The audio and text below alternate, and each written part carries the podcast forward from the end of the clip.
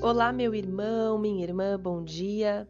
Hoje é sexta-feira e eu te convido a ser um pouco mais atraído por Deus com a nossa mensagem diária, que está lá em Sofonias, capítulo 2, versículo 15. Esta é a cidade alegre e descuidada, que dizia no seu coração: Eu sou e não há outra além de mim. Como se tornou em assolação, em pousada de animais Qualquer que passar por ela assobiará e meneará a sua mão. Deus, em nenhum versículo bíblico, vai ser a favor do orgulho, da soberba, da arrogância. E em toda a palavra, Deus mostra como ele trata aquelas pessoas que têm o coração endurecido pelo orgulho e pela vaidade.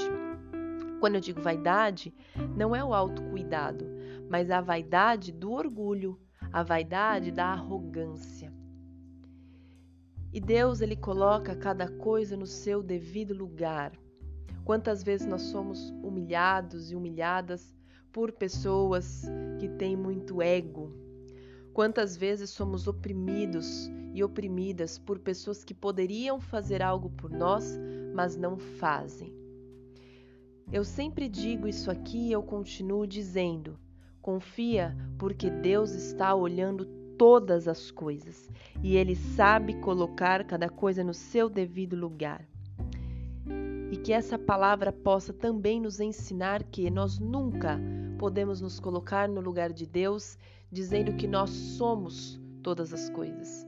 Deus é o único eu sou. Deus é de onde nós temos o poder, a alegria, a paz, o amor.